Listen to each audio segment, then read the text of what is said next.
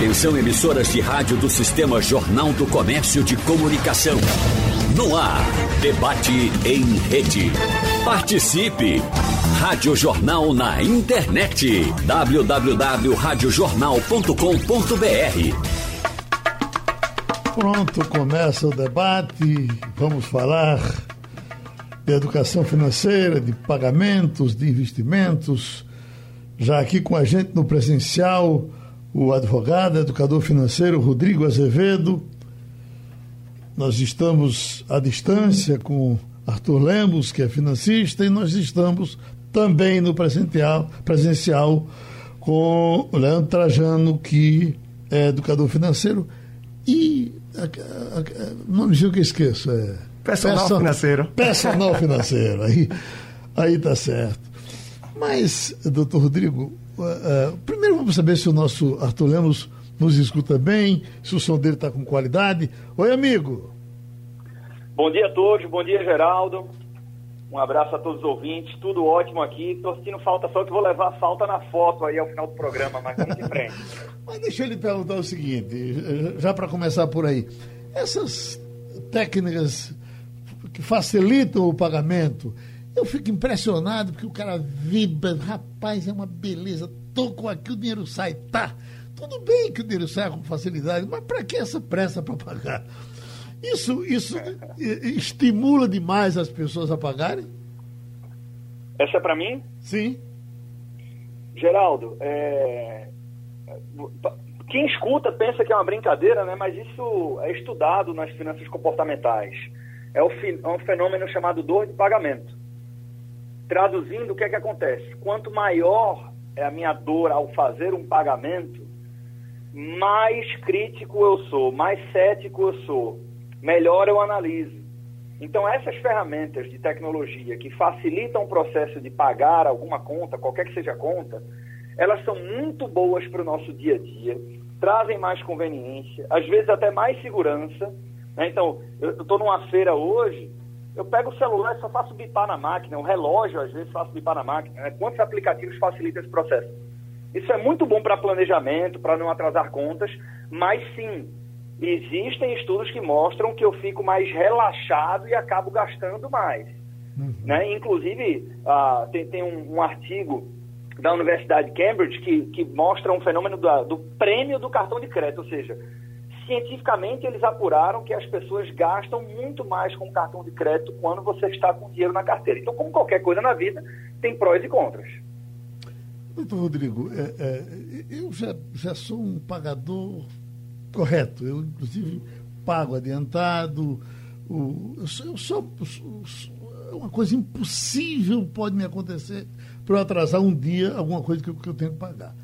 Mas é, o costume do lado de casa, às vezes até me irrita, porque, olhe, o Pix, veja com que facilidade o dinheiro. Peraí, vamos devagarzinho. Vamos, vamos por esse outro aqui que dá um pouco mais de trabalho. Enquanto a gente está fazendo isso, a gente pensa. Semana passada, eu paguei a minha, eh, a minha internet, que eu, que eu pago o ano todo, o cara me dá um desconto de 100 reais, ela seria 1.200, fica por 1.100.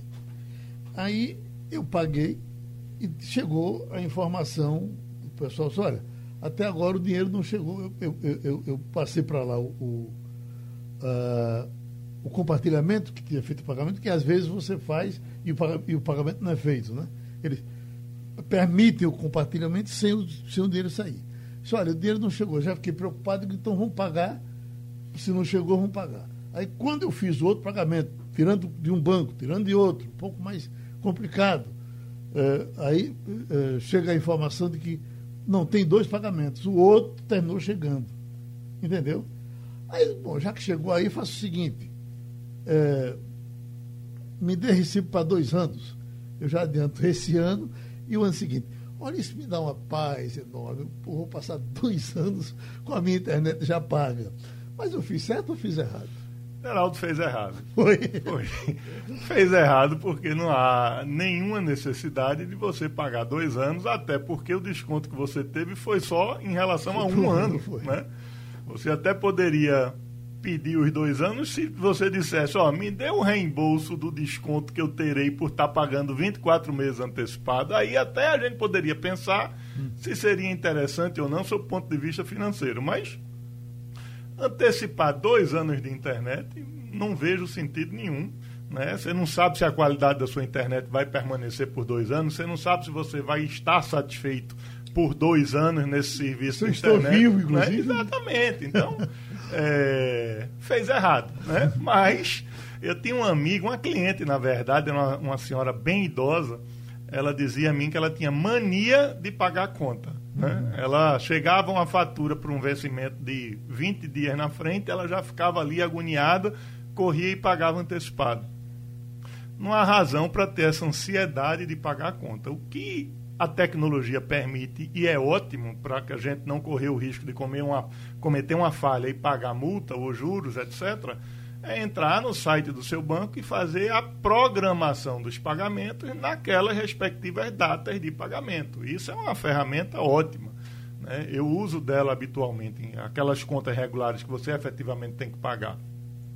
Mas pagar antecipado, não. O erro não foi seu, o erro foi deles que te cobraram algo que já estava pago e que eles não tiveram o cuidado ou a paciência de esperar o tempo de processamento desse pagamento. Caberia você simplesmente enviar o comprovante do pagamento. A operação bancária e conciliação bancária não é responsabilidade sua. Sua responsabilidade é pagar.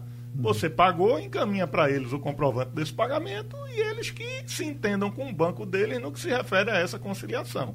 É, é compreensível, então, senhores que trabalham com finanças, essa, é, esse desejo de pagar que as pessoas estão tendo, uma vibração com o Pix, até muito mais para pagar do que para receber. É, todo mundo me pergunta, já fez o Pix? Sim. Eu digo, graças a Deus não, porque fazer o Pix significa tirar dinheiro da minha conta. Então eu quero receber Pix. Fazer Pix não tem interesse nenhum.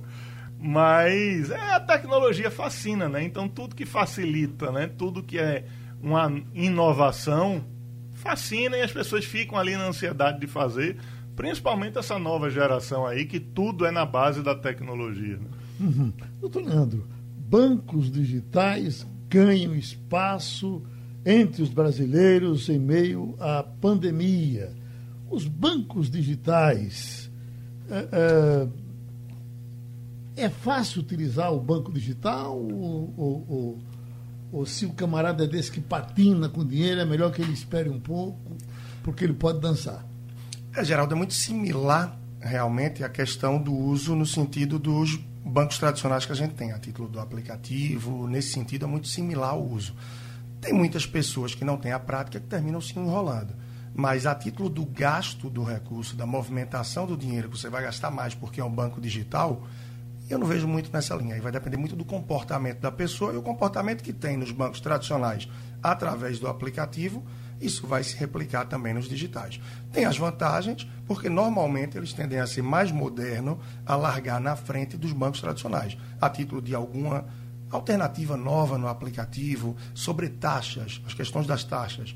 Os bancos digitais são muito mais baratos para o consumidor, para o correntista, até porque é uma forma dele atrair o cliente. Se for para ter o mesmo custo de um banco tradicional, o cliente naturalmente vai ficar no banco tradicional. Então isso move muito. E essa questão de, da ansiedade de pagar as contas, muitas vezes se dá porque você tem a sensação que eu tenho dinheiro na conta, eu tenho a obrigação a pagar. Eu acredito que talvez seja um pouco do que passa na sua cabeça e de tantas outras pessoas que estão nos, nos escutando. Porque eu vou esperar, então eu vou adiantar logo. Então tem essa ansiedade. Medo de morrer devendo, né? E a Covid está matando toda hora. Eu acho que nem por isso, eu acho que é muito mais o medo de gastar o dinheiro e depois ficar a conta em aberto. Justamente. Então a pessoa termina, vixe, vamos livrar logo. Então se as pessoas tivessem esse mesmo apetite, essa mesma disciplina, esse mesmo desejo que tem para pagar logo as contas e se livrar e não gastar dinheiro, para poupar, seria muito bom. Uhum. Então é isso que falta. A gente é muito. As pessoas costumam ter um hábito muito forte para pagar e se livrar e dizer, ufa, e fazer o quê? Trabalhar de novo para correr atrás de ganhar o dinheiro para poder pagar as contas. Mas há de se ter uma preocupação também com aquilo que você quer poupar. Afinal, quem trabalha é você, então tem que ter a sua parte também do autopagamento, né? e não só de estar tá pagando contas. Uhum. Meu prezado Arthur Lemos, eu pego aqui na, na, nas informações, aí tem Bitcoin, um Bitcoin está valendo 30 mil reais. Eu digo, meu Deus, o que é isso? O que, o que é que ele está querendo dizer com isso? 30 mil no Bitcoin. É, o, o que eu costumo colocar quando a gente fala de criptoativos, né, e o expoente dessa nova classe de ativos de investimentos, é, que é uma moeda, na verdade, é o Bitcoin, é que a gente precisa se desprender um pouco do que nós entendemos como realidade sobre uma moeda para aceitar o conceito de uma criptomoeda. Né? Uhum. Porque, na essência, você está falando de uma moeda digital. Então, do mesmo jeito que você entende que uma nota de dois reais vale dois reais, que uma nota de um dólar vale cinco e tanto, você está entendendo que o valor de um Bitcoin é o valor que você colocou. E que isso oscila dia a dia, assim como oscila a cotação do dólar para a gente. Né? Então, isso nada mais é do que uma informação de referência. E claro que para que você tenha Bitcoin, você não precisa comprar um Bitcoin inteiro. Né? É possível que você tenha uma fração disso, assim como acontece com as ações na Bolsa de Valores. Então, comumente você tem, a maior parte das negociações são feitas através de lotes, e cada lote detém 100 unidades de ações de uma companhia que é negociada na Bolsa de Valores, por exemplo, a Petrobras.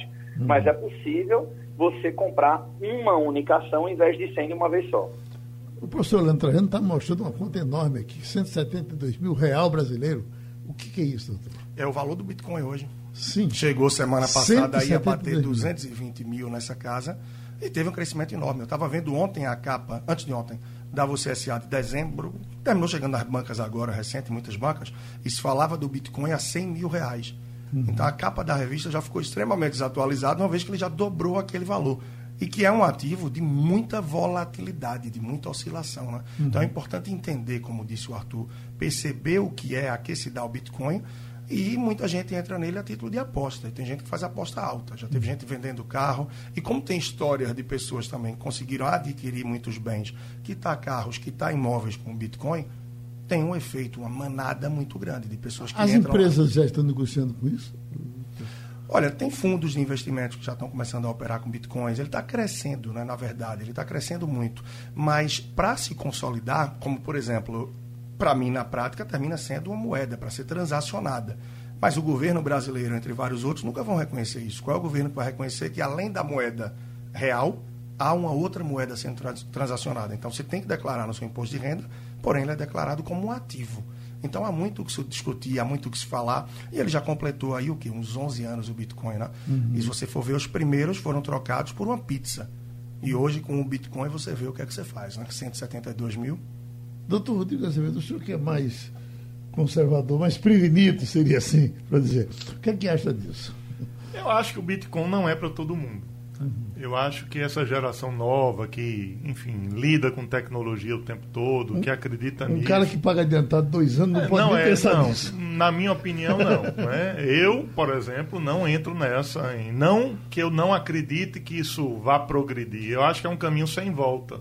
Né? Tanto é que não tem só o Bitcoin, tem vários outros tipos de criptomoedas aí no mundo. Mas é, eu não sou o público-alvo do Bitcoin como eu acho que existe um segmento imenso da população que não é o público-alvo do Bitcoin. Mas, como todo produto, né, existe sim aquele segmento onde ele tem atuação forte, e tanto é que chegou a esse valor, porque o Bitcoin nada mais é do que uma atividade especulativa. Né? Você não tem o patrimônio Bitcoin. Você não troca o Bitcoin em matéria. Né? O papel moeda eu troco em matéria. Né? É, é, matéria, eu guardo no banco, eu guardo no cofre da minha casa, o ouro a mesma coisa, e por aí vai. Mas o Bitcoin é meramente um, um, um, um logaritmo, vamos dizer assim. Eu estou falando como leigo, evidentemente, no que se refere a essa parte tecnológica, mas é uma atividade exclusivamente é, é, especulativa. Você não tem o tesouro em Bitcoin. Né? Não existe um cofre com tantos bitcoins que traduzindo, transformando isso em matéria, vale esse dinheiro. Se amanhã surgir uma notícia e se entender que o bitcoin vale um real, ele cai para um real da noite para o dia. Uhum. Entendeu? É diferente quando você investe em ações. as, as ações existe sim uma atividade especulativa no valor das ações, mas ações é patrimônio. Você tem uma cota parte da empresa A, da empresa B. Né? Ela efetivamente aquilo representa um patrimônio. O Bitcoin é meramente especulativo, é um, um, um logaritmo em um computador. Professor Leandro, de onde vem o lastro para o Bitcoin? Porque você, você falou, não, tem que ter lastro, tem que ter um, uma serra de ouro para você garantir suas coisas. De onde vem o dele? É, hoje o Bitcoin não tem lastro na prática, né? E um dos maiores investidores do mundo, Warren Buffett, ele tem uma frase que ele diz isso, né? Que para ele o Bitcoin é ilusão. Eu até coloquei isso no meu Instagram esse fim de semana e fiz uma enquete. 60% das pessoas concordaram. E é engraçado que uma pessoa respondeu com mensagem direta dizendo: olha, isso é ilusão ou não. Eu realizei parte do meu ganho e consegui comprar carro, algo mais, e ainda tenho um dinheirinho lá para ver o que é que essa ilusão me retorna. Uhum. Então depende se a pessoa realiza ou não no momento de alta. Você vê, hoje até eu me surpreendi quando eu olhei aqui que ele está 172 mil reais. Uhum. Na semana passada, um Bitcoin bateu mais de 220. Ou seja, de uma semana para outra, ele veio com uma volatilidade aí de 50 mil em queda. Uhum. Então tem coerência no sentido do que o professor falou é muito volátil, não é para todo mundo. Não é? Precisa se entender também, como o Arthur bem disse. É assunto para um bom debate. Arthur, quando uh, o doutor Rodrigo que falou em ouro aqui, me lembrou que uh, a minha chefe, que quando nós paramos para armar o debate, pelo amor de Deus, fale sobre investimento em ouro, que eu nunca mais ouvi falar disso. Investimento em ouro está sendo um bom negócio? Na minha opinião, é, na minha opinião, o melhor investimento é não procurar qual é o melhor investimento, o investimento do momento. Uhum. Então, seja em Bitcoin, em ouro ou qualquer outro ativo, a gente quebra a cara quando a gente entra pelos motivos errados. O que é que é um bom motivo errado? Estão dizendo que está se valorizando. Aí você tem um efeito de manada e aí depois acaba quebrando a cara. Quantas histórias assim a gente não tem, né? Então, a melhor coisa para uma pessoa física comum, quando você fala de investimento, você tem uma, tem uma boa diversificação, né? Porque é difícil, Geraldo, eu acertar a melhor hora de comprar o Bitcoin, a melhor hora de comprar ouro, né? Então, já que eu assumo que isso é improvável, eu vou ter uma carteira diversificada com um pouco de cada coisa, coisas estas ah, que sejam bons investimentos. Né? Então, não adianta também comprar uma criptomoeda desconhecida ou comprar uma empresa totalmente endividada e que tem péssimos fundamentos. Onde que eu estou querendo chegar? É um bom investimento ouro? Sim, desde que não seja apenas ouro. Bitcoin, a mesma coisa. Mesmo tendo ter volatilidade, não quer dizer que é um mau investimento. Então, como é que eu controlo essa volatilidade? Com o tamanho da minha exposição. Eu vou ter, por exemplo, 5% do meu patrimônio em Bitcoin. Isso controla, porque se acontecer um desastre com Bitcoin, esse desastre impacta apenas 5% do meu patrimônio. Então, o ouro é uma reserva clássica de valor e por mais que no último ano, por exemplo, tenha se valorizado bastante, a função do ouro de uma carteira de investimentos exerce o papel da proteção. Então, por exemplo, você tem uma correlação negativa entre ações e ouro historicamente. O que é que isso quer dizer? Normalmente, ou seja, historicamente, em grandes movimentos de baixa do mercado de ações, o ativo ouro se mostrou, é, se valorizou bastante. Né? Porque quando é que a bolsa se desvaloriza? Quando você tem grandes crises. E no momento da crise, no momento do medo, as pessoas procuram o ouro como uma reserva de valor. Então, respondendo objetivamente, eu acho que não cabe a pessoa física comum tentar adivinhar o melhor momento e tudo, ela tem que ter uma carteira bem diversificada. E numa carteira bem diversificada, do meu ponto de vista, entra ouro sim. Bom, nós temos três pessoas aqui de muita credibilidade. O doutor Rodrigo Azevedo, que a gente já conhece desde o pai dele, pela seriedade uh, doutor Arthur Lemos, que também desde o pai, doutor Leandro Trajano, então são pessoas de muita confiança para lidar com dinheiro dos outros, tem que ser pessoas de confiança. Ele pergunta de que forma o nosso ouvinte pode ter o, o, o seu trabalho. Porque venho para cá, debate, vai embora. e não vive de. Como é que os, os contatos? Se alguém que se interessasse, bom, eu quero a sua orientação. Nós temos esses caminhos? Sim, tem os caminhos hoje, assim, o mais fácil termina sendo o Instagram, no meu caso, através do arroba personal financeiro, e de lá a gente dá partida para identificar, primeiro, qual é a demanda da pessoa, né? Afinal, costumo dizer que o universo financeiro, ele é tão amplo quanto o universo médico. Então, você vai ter o especialista ali, o neuro, você vai ter o pediatra, o ortopedista, enfim, uma série de especialidades. Hum. Então, tem a parte do público que eu termino por atender mais no dia a dia. Então, o, a maior demanda que vem para mim é de pessoas que estão enroladas, endividadas, querendo se reorganizar na vida financeira, aqueles que já poupam, mas poupam muito por acaso, uhum. que sabem que se organizar podem poupar muito mais, e bastante gente que está começando no mundo dos investimentos, que não investe ou investe simplesmente por orientação, por sugestão do gerente do banco, enfim. De modo geral, pessoas que querem se organizar melhor, querem avançar para o próximo nível da vida financeira. Como é que são feitos esses contratos? Eles são uh, esporádicos? Uh, uh, nós assumimos um compromisso permanente? o senhor ganha um percentual do que eu ganho? Como é que é feito? Tá, tem vários produtos e serviços, Geraldo, então depende muito do perfil, do que a pessoa vem buscar. Uhum. Então, mais recomendado para ela pode ser desde um curso, pode ser um trabalho de mentoria que tem, além dos encontros, tem também um acompanhamento mês a mês, ou seja, eu te mostro como fazer e já vou fazendo com você, te acompanho também. E tem alguns que são simplesmente te mostrar como fazer. Então, em resumo, desde cursos a processos de mentoria que são um pouco mais longos, você mostra como fazer e dá um acompanhamento, uma assessoria, ou a consultoria que é mais pontual, a pessoa vem para tirar dúvidas. Aí eu quero financiar um apartamento, mas estou na dúvida se estou uma entrada maior, é, se é melhor alugar por um tempo mais, ou se realmente, enfim, como é que eu faço? Estou endividado e mas vou receber um bônus da empresa, ou vou receber uma herança. Como é que eu posso fazer? Então, para ações mais pontuais. E de hum. acordo com isso é que a gente analisa o que é que pode entregar e se vai realmente ajudar a pessoa, orientar a contento para que ela possa sair dali com o problema direcionado, resolvido, bem encaminhado, não é? Ou se pode ser melhor encaminhar para um outro profissional que tem uma expertise maior naquela dor específica da pessoa. Então, isso é uma coisa que todos nós nos preocupamos muito para que a gente possa sim ter o cliente, possa sim ter a pessoa próxima, mas, claro, fazer com que o investimento dela tenha um retorno, seja lá o que ela busca, investimentos, reestruturação ou organização. E com base Isso vale para pessoa física, empresa, quem quiser? No meu caso, eu já não trabalho com empresa, eu trabalho só com pessoa física, atendimentos individuais e para casais.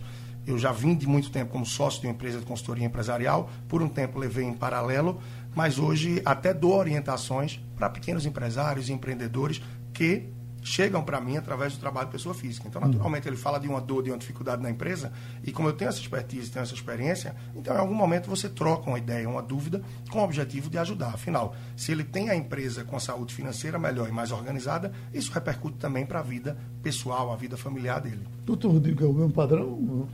É, no meu caso, eu sou muito mais focado para a área empresarial do que para a área da pessoa física. Né? Uhum. Como advogado e educador financeiro, Geraldo, ao longo dos últimos anos, né, a gente fez muita palestra e um dos temas que, que despertava mais interesse era justamente na hora que eu conciliava esse conhecimento como advogado e como educador financeiro, mostrando para as pessoas, mostrando para os empresários que o conhecimento do direito é fundamental para que você entenda o que fazer no momento em que você está numa situação financeira complicada. Porque a gente tem que traçar aí uma linha divisória entre ganho dinheiro, pago minhas contas em dia, mas não invisto, não tenho nada guardado. Esse é um perfil, tá? Outro perfil, estou completamente endividado, seja como pessoa física, seja como pessoa jurídica. O que é que eu faço? Como é que eu analiso essa minha dívida? Essa minha dívida está correta? O que é que eu posso fazer para questionar ela na justiça? Se eu questionar, quais as consequências? Então, isso sempre desperta muito interesse porque as pessoas não fazem ideia do tamanho do benefício que é você conhecer o direito para poder discutir uma dívida, um parcelamento, um financiamento, tá? E toda vez que você simplesmente pega o telefone e liga para o seu cartão de crédito para parcelar uma fatura vencida, tenha certeza, o maior percentual possível de juros que a administradora do cartão de crédito puder aplicar em cima de você, ela vai aplicar sem dó nem piedade. Então, entender isso e tomar a iniciativa de questionar isso na justiça antes de ser acionado para pagar, de ser executado, é fundamental. E partindo para a análise do empresário, né, a gente vem num momento de um ano de pandemia, de um ano de retração financeira, onde tem muitos segmentos empresariais passando um sufoco gigantesco. Então é muito importante que esses empresários analisem se é o caso de tomar iniciativa e partir para um processo de recuperação judicial antes que os seus credores iniciem um pedido de falência contra ele. Porque as consequências são drásticas demais e a diferença entre um procedimento e o outro é imenso. Não é nada conveniente o empresário entrar com um pedido de recuperação judicial. Ninguém quer isso noticiado, ninguém quer ter essa imagem. Porém, a margem de, de, de, de, de manobra que ele tem na hora que ele entra com um pedido de recuperação judicial é imensamente maior do que se entrarem com um pedido de falência contra ele. Então, conhecer essas diferenças e tomar iniciativa antes de ser acionado é fundamental para o melhor caminho na, na recuperação dessa condição financeira. O nosso Lemos vem da área de seguros. Nós estamos conversando aqui que está chegando o tempo do seguro, o tempo do, do IPVA, do IPTU. Uh, ah, seguro, por exemplo. Uh, como é que eu escolho? Quais são os critérios para escolher a, a, a, a seguradora mais segura e melhor para mim? Geraldo, acho que esse não é um, um, grande problema, assim, né? Qualquer seguradora que ela é vinculada à SUSEP, que é a nossa autarquia que, que conduz essas atividades no Brasil, você dificilmente vai ter um problema, né? São, são empresas muito robustas. É, nós não temos a cultura de seguros no Brasil e acredito que alguns produtos de seguros são extremamente importantes para um bom planejamento financeiro. Eu destaque aqui é o seguro de vida, uhum. que é algo que normalmente ah, sobretudo se bem contratado, é muito menos oneroso ao seu orçamento do que a maioria das pessoas imagina, até porque as pessoas dizem que é caro e nunca orçaram, nunca cotaram. E o processo de contratação de um seguro, ah, do meu ponto de vista, para a pessoa física comum, quando você fala de um produto como seguro de vida, ele é um grande processo de pesquisa.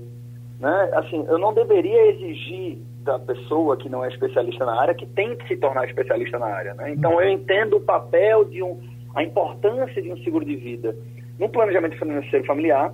Então, eu vou cotar isso junto a corretores de seguros diferentes, que de repente representam segura, seguradores diferentes, e uso as mesmas bases. Né? Então, vamos supor que eu diga o seguinte: olha, eu quero um capital segurado de 500 mil reais caso eu venha a falecer, ou caso eu me torne inválido, alguma coisa.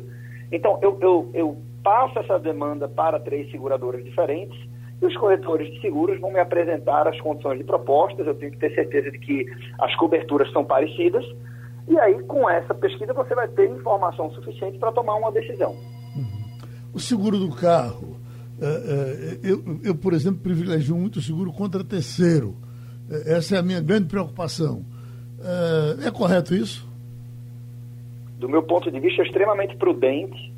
É, não só ter seguro contra impactos perante ter, contra terceiros, mas ter um seguro. Acho que começa a discussão aqui, né? Tem muita gente que e a gente vê isso na prática, né? Quem faz consultoria vê que às vezes a gente é, é espreme nosso orçamento para impressionar pessoas que a gente sequer conhece e o carro é um grande instrumento para fazer isso. Então já vi várias pessoas que compraram carros além da sua capacidade econômica e que falava o seguinte: ah, mas o seguro desse carro é muito caro, não vou fazer. É, ou seja, isso é um claro indicativo de que esse carro está além das suas condições econômicas. Doutor Rodrigo, é, é, é normal para fazer o seguro do carro? Uh, um amigo que chega e diz: ah, eu tenho um fulano de tal, lá de Limoeiro, de qualquer lugar do mundo, que é, é, eficiente, quando o carro quebra, ele manda alguém consertar e tal. E, e, e eu tenho o telefone dele, chamei, ele atende.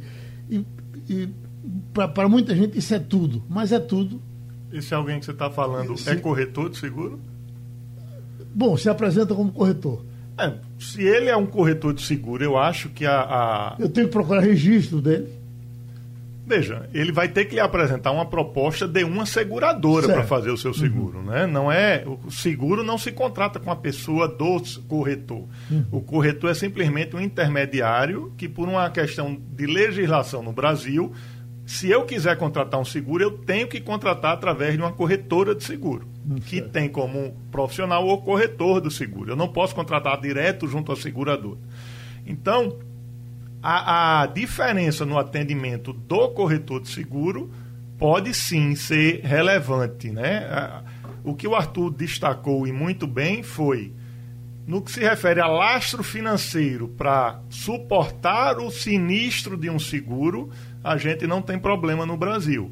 Mas a gente sabe, quem contrata seguro há bastante tempo sabe, que a relação do corretor de seguro com aquela seguradora pode sim facilitar muito a sua vida na questão dos prazos com os quais, em havendo um sinistro, esse sinistro é processado e o pagamento é efetuado. Então, essa pessoa, esse profissional é, eficiente, atencioso, que está sempre junto ali para resolver a dor de cabeça que o segurado tem quando acontece sinistro, isso sim, na minha opinião, faz toda a diferença.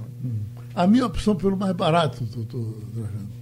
Eu acho que tem que ficar de olho na cobertura, Geraldo. É isso que é importante. Aí, naturalmente, diante da cobertura, você vai comparar, trazendo para a linguagem do dia a dia, banana com banana, laranja com laranja. Porque você pode encontrar o mais barato, mas que não tenha determinados pontos que você considere relevante naquilo que você deseja. Então, alguns pontos. Pronto, eu tive um caso muito interessante. Tinha uma cliente recentemente que disse que foi ver retro, o retrovisor do carro que bateu e não consegue ficar com o carro batido, amassado, arranhado, nada. Então, foi logo na. se preocupar ir na concessionária. E aí falou com algum parente e disse: Não já olhou no teu seguro se não cobre isso, não? E o retrovisor do carro era cerca de R$ 2.400. E no seguro ela precisou pagar 300 e conseguiu a cobertura. Então, saber bem o que você contrata, quais são os benefícios para que você não se antecipe e termine tendo gastos a mais do que deveria, é também muito importante. Afinal, é comum os brasileiros contratarem determinados serviços que não sabem quais são os benefícios que lhe oferecem, tal qual o pacote de serviços bancários, o próprio seguro. Você faz o seguro do carro, eventualmente você tem uma cobertura para a linha branca do que você tem embaixo, em casa, você pode chamar um encanador, um eletricista. Então, o que você está contratando, quais são os benefícios? Em alguns casos, só para finalizar, você tem alguns serviços adicionais que justificam você contratar um outro serviço, que porventura pode vir a ser um pouco mais caro ou tem o mesmo preço, mas você tem, por exemplo, essa cobertura para alguns serviços domésticos que outro cobra o mesmo valor e não te oferecem esse diferencial. Qual a vantagem ou desvantagem de eu levar uma pequena pancada no carro e já apelar para o seguro? Porque em, em, muitos casos eu já vou e resolvo por minha conta sem usar o seguro. É, tem que analisar aquela questão da franquia, né? Hum, Como é o custo da franquia, hum. o que é que cobre. Normalmente, um corretor que tenha um bom conhecimento, ele vai te assessorar nisso da melhor forma. Então, hoje, há a possibilidade, por exemplo, de se contratar seguros sem você ter o corretor diretamente como intermediário, você vai direto na corretora. Então, quem te atende é através de um saque, um serviço de atendimento ao cliente e tal, mas você não vai ter esse serviço tão personalizado, que em determinados momentos, como bem disse o professor Rodrigo, pode atender e ser de grande valia para acelerar alguns trâmites. Os planos de saúde, os senhores orientam também? Olha, a gente vive uma situação no Brasil que é, é bem restrita em relação à saúde. Uhum. Então, para quem tem condição, sim, é bastante válido começar a se proteger, a ter essa alternativa a título de saúde, de planos, e hoje a gente tem uma grande variedade de planos de saúde. E aí, claro, a cobertura também vai variando de acordo com o preço, e você tem algumas variedades também a título de coparticipação e de alternativas. Então, você procurar um corretor que é especialista em plano de saúde e falar a sua realidade, qual é o seu orçamento, ele vai ver qual é o produto que melhor se encaixa. O problema é que muitas vezes a pessoa procura para fazer uma previdência um corretor que é especialista em seguro de carro. Procura para fazer o seguro de carro um que é especialista em saúde. E muitas vezes o corretor tem ali no portfólio dele uma série de produtos que ele oferece. Mas ele muitas vezes não é especialista naquilo que você procura.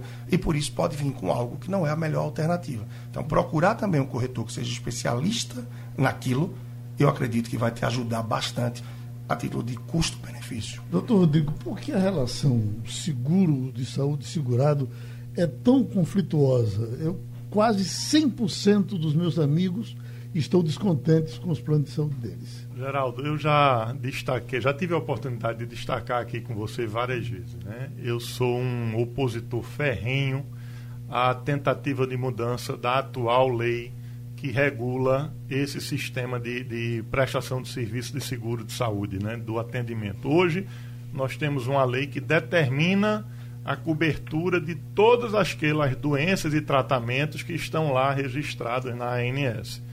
É, e está se tentando fazer uma mudança nessa lei já há muito tempo. O lobby é grande nesse sentido e eu não tenho dúvida nenhuma que isso vai acontecer, infelizmente, que é transformar uma, um contrato de seguro de saúde como se fosse um contrato de carro, por exemplo. Então, em havendo uma internação hospitalar, você teria uma franquia, você segurado teria uma franquia a ser paga. Só a partir daquele valor é que a responsabilidade do pagamento seria da seguradora. Isso vai fragilizar muito. Hoje, com toda a norma garantindo o direito do consumidor, do segurado, existe um abuso imenso das seguradoras em simplesmente negar por negar os atendimentos, os exames, as internações, que dirá se você passa a ter uma franquia como um limite a partir do qual só a responsabilidade cairá é, numa seguradora. O assunto é muito complexo, eu estou tentando resumir drasticamente. Mas é, essa relação é terrível. Isso acontece porque a penalização das seguradoras por parte do judiciário ela é muito aquém do que deveria ser.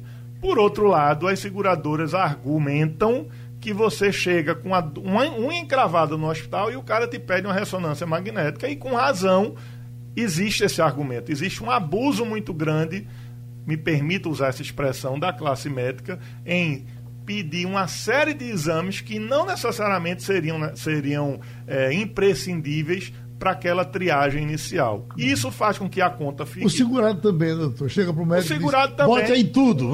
Exatamente. De cabo a rabo. Exatamente. O cara faz o seguinte: ah, já tenho seguro, então vamos fazer o é. exame mesmo. E, e, ele não sabe o mal que ele está fazendo para ele mesmo. Uhum. Né? Porque essa conta está chegando. Isso vai mudar. Infelizmente, isso vai mudar e vai mudar para muito pior. Uhum. Quer falar desse assunto?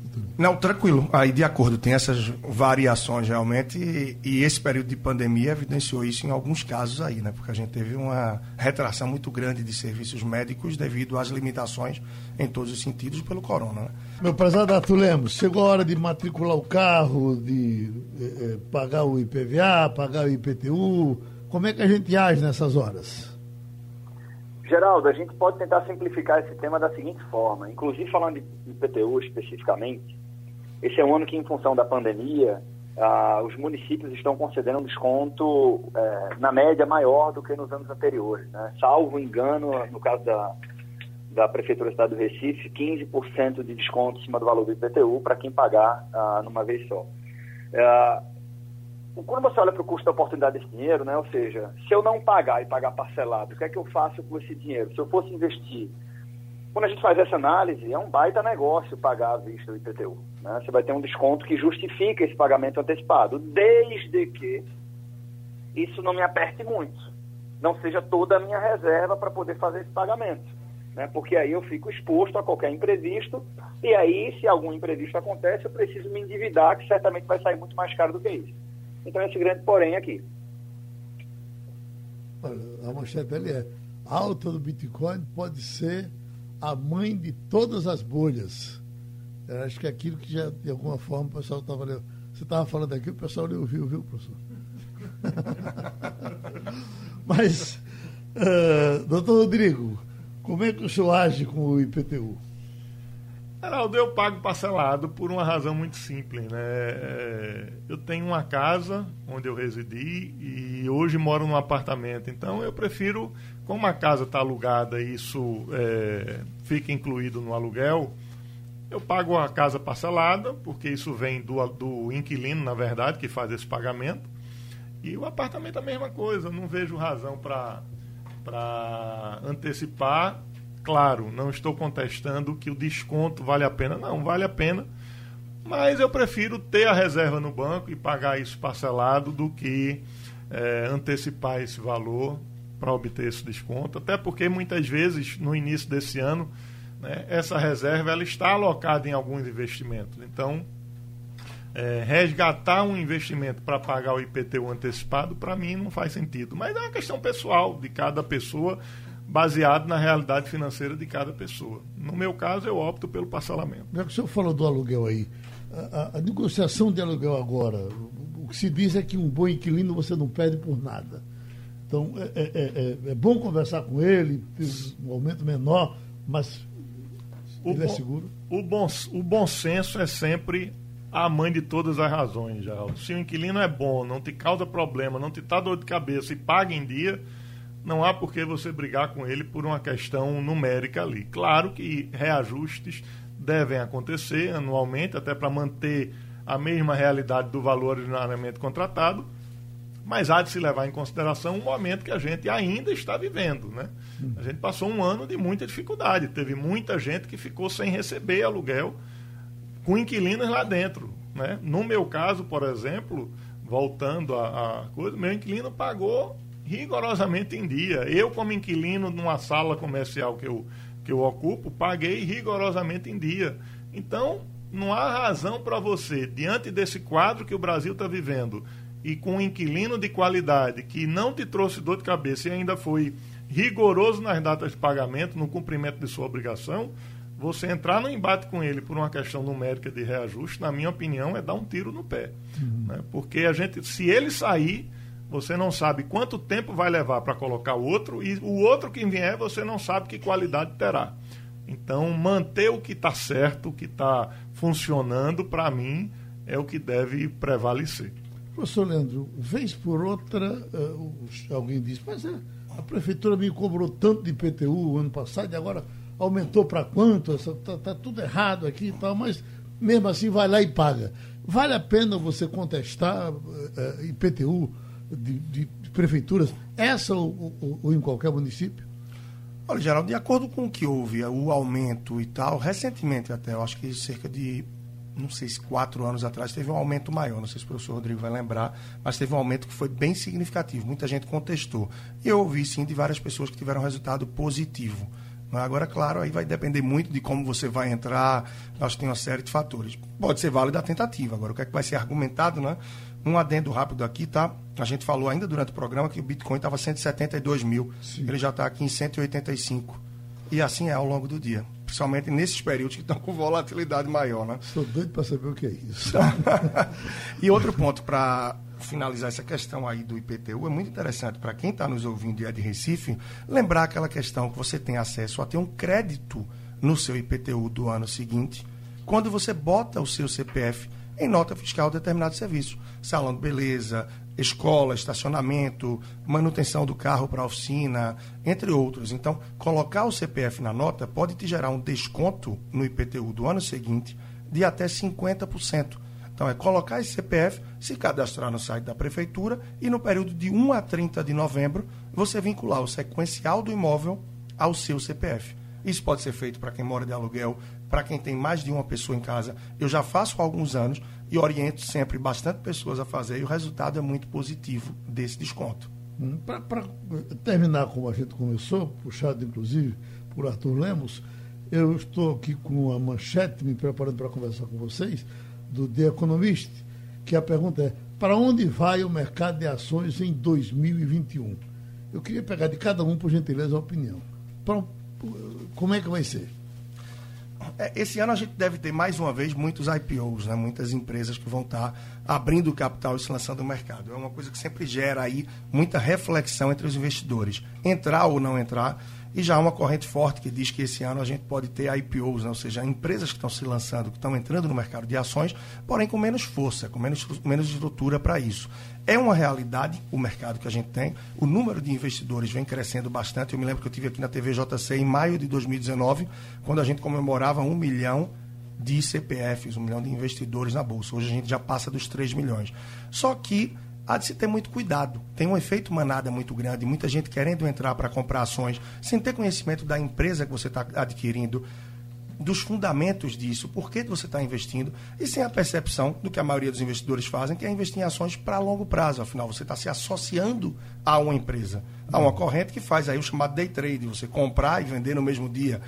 Enfim, é, é algo muito amplo, tá? Mas é sim bastante interessante, mesmo para quem é conservador, tendo conhecimento, é um mercado que é bastante válido entrar. Agora, você tem que investir conhecimento, tem que saber um pouco do que você está fazendo e se você não se sente confortável em comprar diretamente o papel, você pode entrar através de fundos de ações ou de fundos de índice, que você diminui um pouco, você diversifica um pouco aí o seu risco, as possibilidades do que você vai estar fazendo e começa a experimentar, a entender um pouco a parte da renda variável na sua carteira. Agora, claro, entrar nessa renda variável depois de você ter a sua reserva de emergência. Tem muita gente que faz o supletivo aí no mundo dos investimentos, simplesmente enfia o pé, já entra em ações e quando precisa do dinheiro, não tem aí da forma que esperava e que precisava para o seu planejamento. Uhum. É, doutor Arthur, normalmente o camarada chega assim e diz, olha, Petrobras, Vale Rio Doce, esse pacotinho ainda, ainda é válido?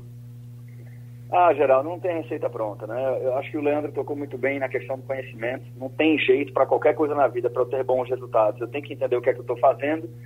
E veja, num programa como esse, a gente conversou aqui rapidamente cada um dos assuntos, poderíamos passar mais muito tempo falando sobre eles. Passamos por day trade, orçamento, Bitcoin, pagamento antecipado, seguro, plano de saúde, investimento ouro, recuperação judicial, IPTU, aluguel, ações então, a cesta do planejamento financeiro é muito ampla, é muita inocência escutar um programa como esse e falar, porra, realmente, vou me organizar e achar que por mera deliberação eu vou passar a ter resultados financeiros melhores. Né? Uhum. Então, é, essa cesta que você falou, não, ela não é óbvia.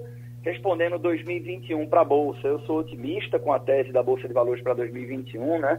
por uma questão estrutural. Então, no mundo todo e no Brasil, é, o rentismo ele não remunera mais o rentista, então é, a taxa Selic está em 2%, o que é que eu vou fazer com isso, né?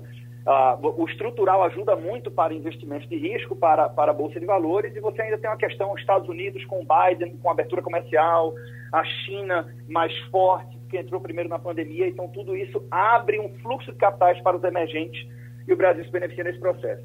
Fechando aquele raciocínio, ah, eu quero tocar no ponto que você levantou a bola aqui ao longo do programa. Né? Acho que as pessoas deveriam reconhecer que é, lidar melhor com o dinheiro, seja para resolver uma dívida, seja para investir melhor, não é tão trivial. Esse programa vai passar e você vai esquecer do Leandro Trajano, do Rodrigo, do Arthur e do Geraldo. Uhum. Né? Então, é, assim como quando eu realmente quero é, melhorar minha saúde, eu topo pagar uma, uma academia, um personal trainer, um nutricionista, eu, eu, eu realmente acredito que a pessoa física, quando ela diz assim, porra, chegou a hora de eu dominar aqui o meu planejamento financeiro, de investir melhor, as pessoas deveriam estar abertas a topar pagar para ter uma consultoria financeira, para desenhar um bom plano de investimentos e assim sair desse ambiente de achismo, cada um que diz um negócio, Bitcoin é bolha, não é bolha, disseram que era Petrobras e Vale, outro disse que não era. No final do dia você fica muito confuso e confuso você não investe doutor Rodrigo, nós terminamos não falando do maior investimento que é o intercâmbio, né? Investir no seu filho, no seu neto, e, e, esse mercado está aberto aí. Né? Sempre, Geraldo. E quando eu gosto muito de usar a expressão educação internacional ao invés da palavra intercâmbio, porque as pessoas, às vezes, quando ouvem intercâmbio, acham que é uma viagem de férias, de turismo. Né? Uhum. É, o que a gente trabalha é capacitação, educação internacional, buscar uma certificação internacional para agregar valor ao seu currículo, valor ao, a você como profissional. Tenha você a idade que tiver, esteja você na fase da vida que estiver. Porque um adolescente com 16 anos que vai passar um mês no, no, no exterior para melhorar o idioma, seja ele qual for, isso acompanha ele a vida toda. Que dirá uma especialização, uma capacitação profissional lá fora. Né? E ao retornar para o Brasil, você trazer isso na bagagem. E isso já tem incontáveis estudos que mostram quanto maior a sua capacitação, maior a sua renda no que se refere ao valor que lhe pagam como profissional.